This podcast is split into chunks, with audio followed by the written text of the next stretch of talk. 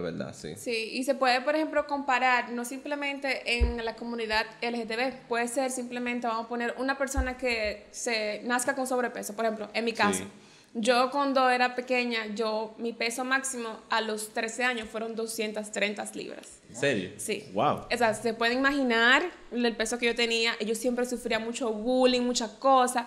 Y mi mamá siempre una dieta y que tú no puedes comer esto, que si lo que lo otro. Pero con Herbalife ya. La promo. Ahora, imagínense ese caso en el caso de una persona reprimida, señores. O sea, ¿qué es lo que tú no quieres para tu hijo? Exactamente lo contrario de lo que te pasó a ti. Claro, Exacto. ¿verdad? Entonces, Exacto. ¿qué, tú, qué, qué puede ser? O sea, eso como diamantes a la roca. Cuando, señores, un diamante se necesita cierta presión para ser diamante. Entonces, esa presión se puede ir convirtiendo en algo bueno. Algo bueno es como tú dices, tú decides cómo convertirlo, porque tú lo puedes ser, puede ser amargado o simplemente ese odio, ese, ese- esa rabia que te hicieron sentir por dentro, mira, devorarla de cariño y darle de amor, a no simplemente a un hijo, puede ser a un amigo, puede ser a tu pareja, a un primo, a la O sea, persona sí. que lo necesite, porque yo siempre he dado ese punto en mi vida. El punto de la vida, señores, es dar amor.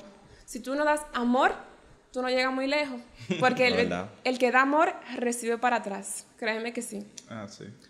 Y te- ustedes sienten que, aparte de, de que se discrimina en ciertos círculos, afecta el estatus el estatus social, o sea, el estatus económico de, de una persona. Por ejemplo, es lo mismo tú ir a, no sé, a ese de Q en la zona, o tú sentarte en el malecón con tu pareja a besarte, o a tú ir a una discoteca cualquiera de, de, de, renombre y ser gay. Y que la gente no, no te tilde como, ah, mira este aquí, que sí, o que, que lo otro Mm. O no afecta. O sea, todos son eh, eh, marginados igual, sin importar su posición económica o estatus social. O... Bueno, te puedo decir que, mira, em, yo siempre he notado que en lo que es la sociedad media alta, hay una tasa de situación un poco más alta a la, a la que es la sociedad A la medida que debería haber, sí. Exacto. ¿Y por qué? Simplemente porque lo mismo que estamos hablando al principio, señores, la educación, el conocimiento. O sea, hay veces, lamentablemente, que hay personas que no se educan y lamentablemente en este país lo que es la clase social tiene que ver en ese sentido, ¿sabes? Porque es Por la exacto. La lo lejos que tú puedes llegar con la educación. Y con la educación viene todo eso, y viene esa aceptación, viene esa tolerancia, viene ese conocimiento, y viene, es, y qué te digo, sí, lamentablemente yo he visto casos que una persona de, se puede decir, pocos recursos, o, eh, ¿cómo se dice, perdón? Eh, Con recursos, clase baja. recursos, um, se ve marginada por eso. ¿Por qué? Porque automáticamente un hombre o una mujer ya son diferentes, son poca cosa, Sí. eh, son rebeldes, ¿sabes? No siguen lo que son las reglas, las, tradi- las tradiciones. Ahora, cuando es una sociedad un poco más educada, se puede decir, ya saben que no todo es una caja, que hay muchas cajas diferentes y que es más fácil aceptar. Sí. Pero eso tiene que ver mucho, mucho con el tipo de persona que tú te rodeas. Porque tú puedes ser, mi amor, que tú vivas en una cajita abajo de un puente y tú puedes ser la persona más mente abierta del mundo entero. Sí. Como tú puedes vivir en una torre y ser una, simplemente una persona cerrada. Ah, o sea, verdad, eso verdad, sí. es relativo, en verdad. Pasa de otro lado. Sí. Eh, eh, yo te apoyo pilas con eso de, que, por ejemplo, el tema de la clase social, de, a nivel de, de entorno, vamos a decir, como tú mencionaste, como que malecón versus discoteca refinada, Sí. etcétera, etcétera. Sí te puedo decir, pero no sé, yo soy un poquito más escéptico con eso de que la educación y eso. Yo digo como que en el tema, vamos a decir, de el estatus social, como que el poder de adquisición, hasta cierto punto, mentalidad capitalista te da cierto renombre. Te ayuda entonces. Dice que ayuda. Entonces, por Como ejemplo, Ricky Martin, por ejemplo. Que Sí, Ricky Martin, no, todo el mundo. que me da, "Oh". muy- me da pila de risa. Qué como bella esa dice- pareja, Como sí. dice Nicky Nicky que no, que si tú eres clase alta, tú eres gay. Ah, sí. Pero si tú eres clase, tú eres un puto maricón. O sea, como que, Exacto, ¿verdad? literalmente. Entonces, como que al final también está el tabú por decir, "Ah, moral, la amo la doble moral. Oh my god. O sea, como que al moral. final, como- sí, como que al final, como que, ok, tú tienes dinero, ay, tú no estás malo. Tú eres popérrimo. ah, Hasta lindo te ves. Eso te Full. dice, mi amor. Sí. Qué fuerte. Entonces sí, yo creo que por ahí hay un tabú por el tema de la adquisición que da una sensación de aceptación. quizá no necesariamente de educación, definitivamente la educación es la puerta, o sea, para, la ignorancia, pero como que fuera de personas incluso no educadas ven eso y reaccionan, como que... Lo ven como lambonismo, quizá. Ah, bonismo, algo Por parecido. decir, bueno, él es gay, pero él tiene su cuarto, puede que me salga algo. Exacto, entonces sea- como que, ah, aunque yo no quiero saber de eso, yo cuando Sí. yo finjo. Pero también hay otra cosa, un detalle chévere. Pues yo, yo crecí en Cristo Rey. Y por ejemplo, Ay, ay, nada, ay. criaba mi barrio, que sé si yo cuánto. Yo, yo fui muy reprimido, muy, muy, muy reprimido. Yo se digo que hasta los otros días fue como que abiertamente me acepté y viví, whatever, mi sexualidad. Pero creciendo y cosas, yo siempre, ¿sabes? Retraído, súper melancólico y cosas, como que me, me, me, me conflictaba lo siguiente, y es que yo siento que de alguna u otra forma, mucho o poco recursos, la gente nota inconscientemente tu nivel de aceptación. Sí. Porque, por ejemplo, yo era un, un buen horro, que estudiaba, que para mi casa, que calladito, que sé yo cuánto, más me hacían bullying. Oh. Me hacían bullying en el colegio, me hacían bullying en el barrio. Oye, yo no sexualmente reprimido, no tenía nada, contacto con nadie, ni que me hacían bullying, me llegaban a tirar piedras y cosas así. Cosas- literalmente, o sea, yo no estoy haciendo mal a nadie. Más sin embargo, yo veía estas divas Ah, sí. que agarraban y decían, no, que yo voy por ahí, por ahí voy con mis tacos, con mi Sí. licra, con... Y la gente le hacía coro. Sí. Y le aplaudía. Y los que me hacían bullying a mí le hacían coro a ellos. Yo me quedaba como... Y entonces. Pero, una pregunta, profesor. Y no se supone que yo soy el que no estoy impactando. O sea, esto está mal. Y yo soy el que ustedes están in- inferring, como que están deduciendo que yo soy gay, pero ustedes me están atacando por algo que ni siquiera puede comprobar. Y esta persona completamente abierta, Sí. ustedes la están aplaudiendo, pero es eso, la persona de una forma u otra, que es lo que yo digo, particularmente, eh, cuando tú muestras ese nivel de aceptación, esa energía positiva que, que sale de un auténtico amor propio, Sí. la gente como que ni siquiera le interesa intentar como que quitártelo, así como que, oh, Sí. mira qué bacano, ey, se puede hacer coro, ey, es tipo una cura, que sé yo Sí. cuándo, y Es verdad, es verdad. Sí. como que Es doble moral. Sí, Doble doble- una doble moral, es verdad. Sí, pero ¿sabe algo que tiene mucho que influir sobre esa aceptación que la persona tiene que tener? O sea, sobre ti. La aceptación que tú tienes sobre ti mismo por igual. Exacto. Por ejemplo, una persona confidente, ¿tú te das cuenta? Cuando entra a la habitación, de una vez, uff, ¿y quién es ese? Llegó. ¿Quién es Sí, esa? Nada, que hay porque ella habla con todo el mundo, y esa, y esa confianza. Tú de una vez que, déjame hacer el coro. Tú sabes, Es verdad. simplemente, aunque sea, ah, que sé yo cuánto, ¿cómo tú estás? Nada, eso simplemente pasa a sí mismo, porque yo digo que para tú sentirte bien, señores, tú tienes que aceptar tus fallas, tus logros, lo que tú no puedes lograr, lo imposible, tus sueños, todo. Y de eso es desde que uno va creciendo, lamentablemente. Exactamente. Y lamentablemente hay personas que nunca logran hacerlo. Y por eso, como tú dices, ahí viene la represión, ahí viene el bullying, ahí viene todo lo que tú le proyectas a la otra persona. Entonces, lo que tú tienes que hacer es empoderarte. Yo soy yo y nadie me lo va a quitar. Y es muy chulo lo que tú dijiste, porque tú dijiste al principio eh, como que tú no vas a llegar muy lejos si no tienes amor por otro. Sí. Pero tú no puedes dar lo que tú no tienes. Si tú Exacto. no tienes amor claro. por ti al Sí. principio, tú vas a ser un desastre con la otra persona. Y eso es, al final, ese amor propio, tú lo proyectas y tú vas a recibir eso para atrás. O sea, tiene que ser una persona demasiado matizada, traumada, con una energía negativa, demasiado sádica Sí. para no ser, vamos a decir, empático con ese amor que usted tiene, que tú proyectas. Sí. Te lo va a devolver para atrás. Claro. Porque al final del día yo me di cuenta de eso.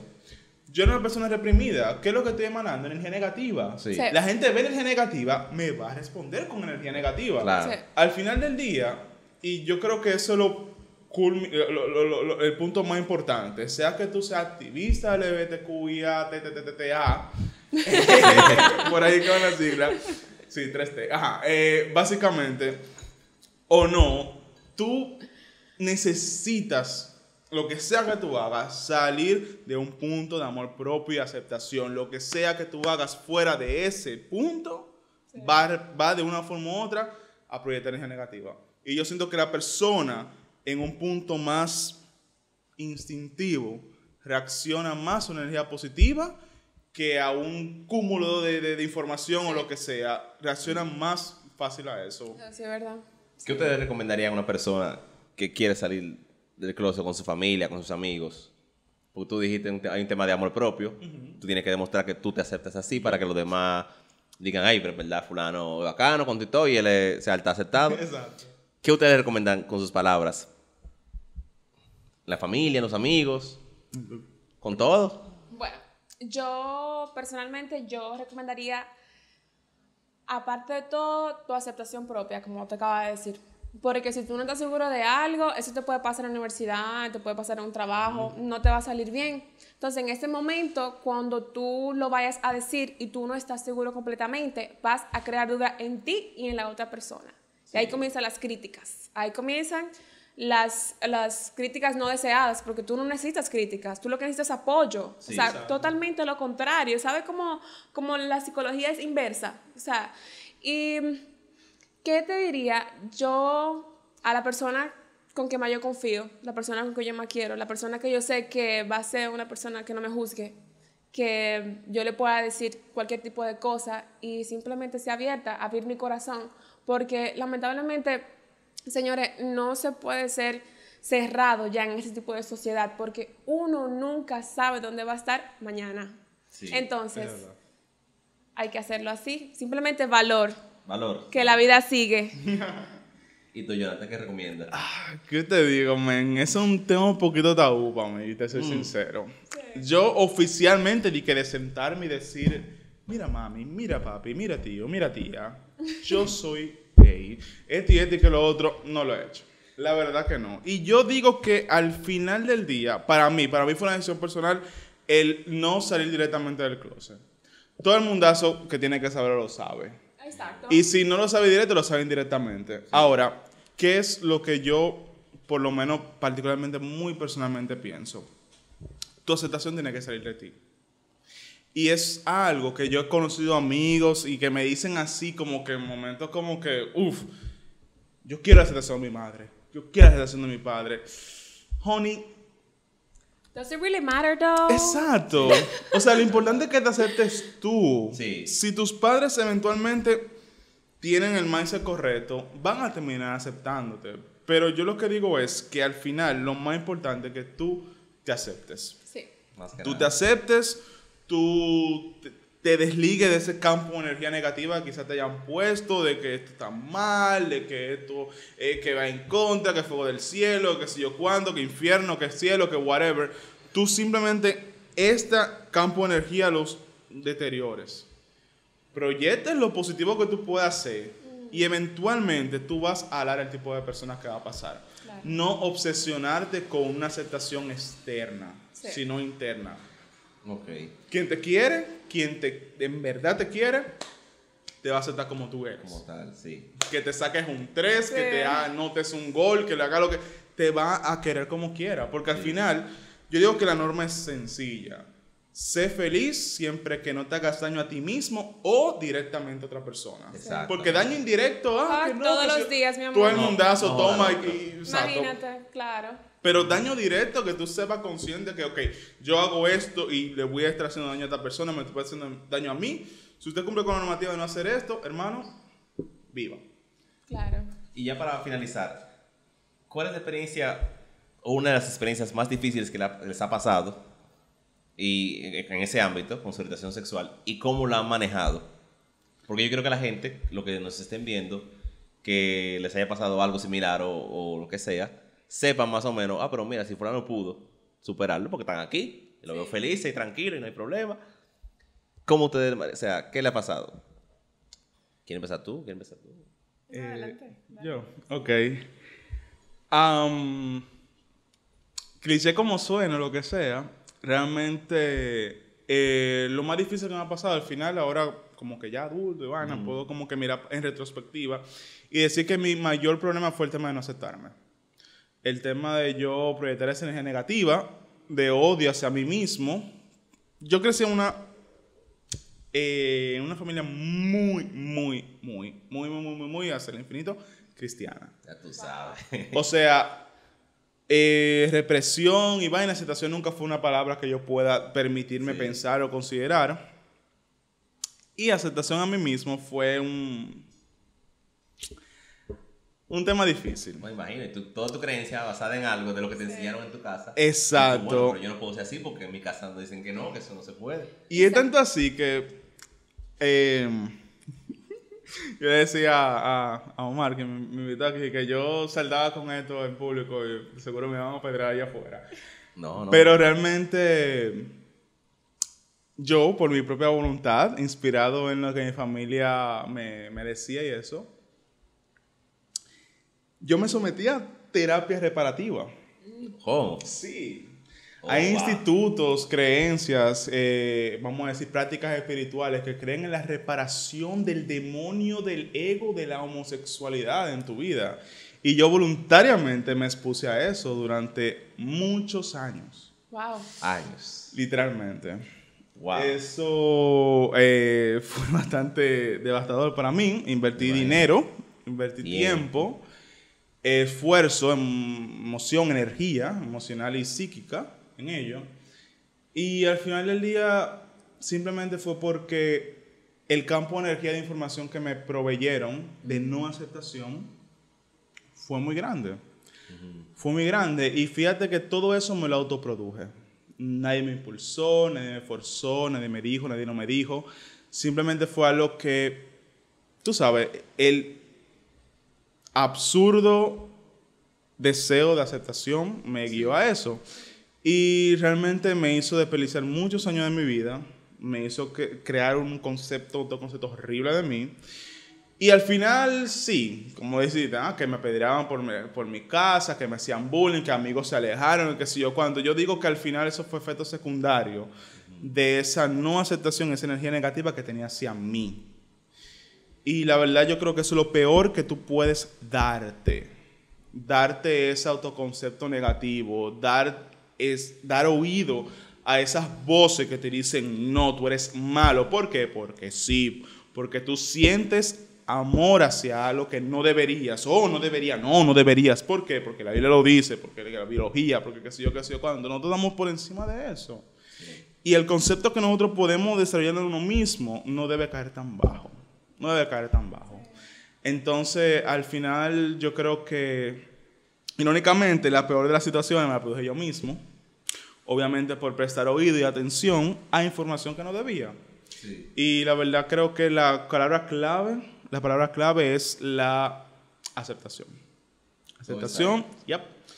Y básicamente eso, yo creo que eso fue lo más difícil. No, no, está- está difícil, en verdad. Wow, oh, wow. El día. Bueno, am, mi experiencia más difícil para mí sería justamente como identificación. Yo me considero como bisexual.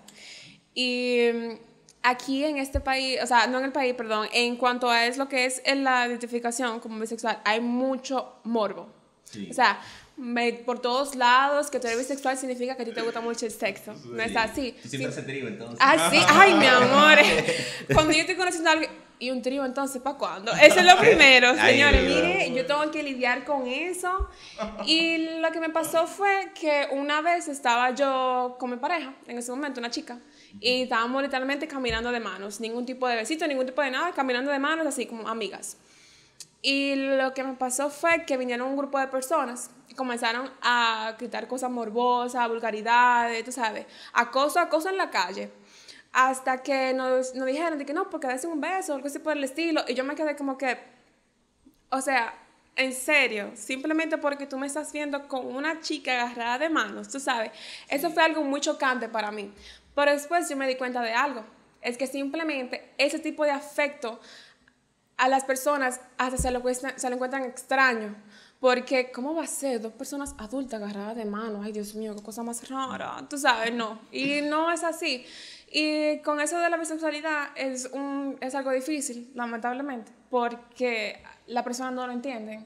Porque ya tú estás hablando de dos cosas. Dos cosas que son diferentes, ¿sabes? Entonces ya sería como explicarle a la persona de que no todo es una obsesión con el sexo, Exacto. tú sabes. sí, sí, sí. Es, una- es más una, una habilidad de tú querer a los dos géneros. Y no simplemente es género, porque ya eso es algo bien amplio en estos tiempos. Simplemente es la capacidad de tú amar a una persona, no importa tu raza, tu preferencia sexual, de dónde venga. Eso es el punto. Y, ¿qué te digo? He luchado mucho con eso, porque educar a personas a veces es difícil, la verdad, y poder tener esa tolerancia que tú quieres. Sí. está fuerte, sí. Y, se ta- y como que lo que tú dices, es eso, como que al final del día, amor es amor, tú sabes. Y, por ejemplo, yo me identifico como gay, pero yo he estado con chicas.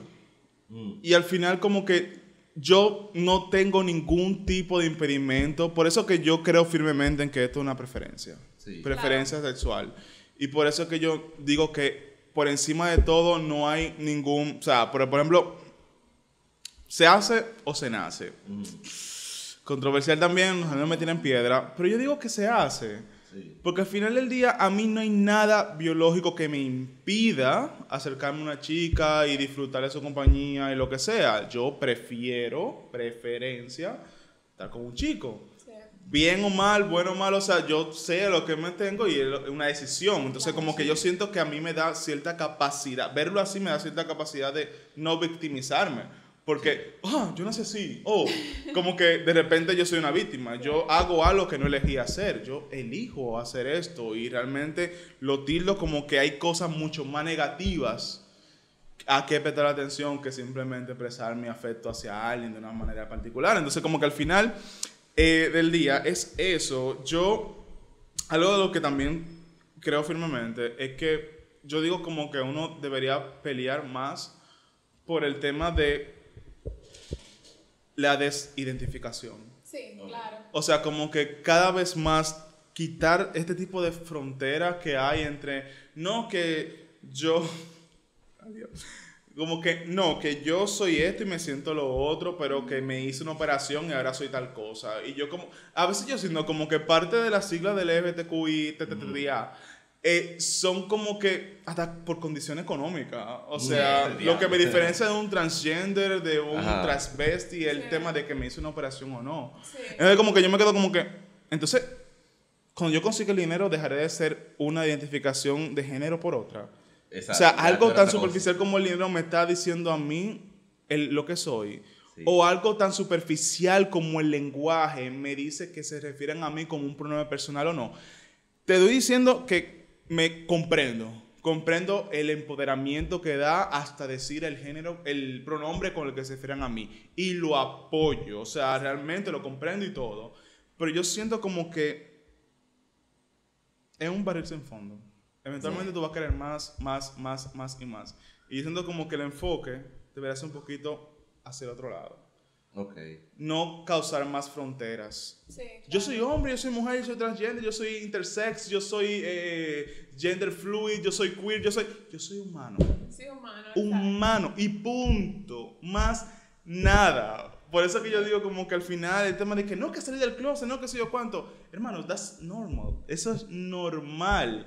Como te pide tu cariño, como que ya para que agregar más sigla, más letra. Tenemos suficiente. Exacto, ya Muchas, suficiente. Y como que al final es eso. Somos humanos, amor es amor.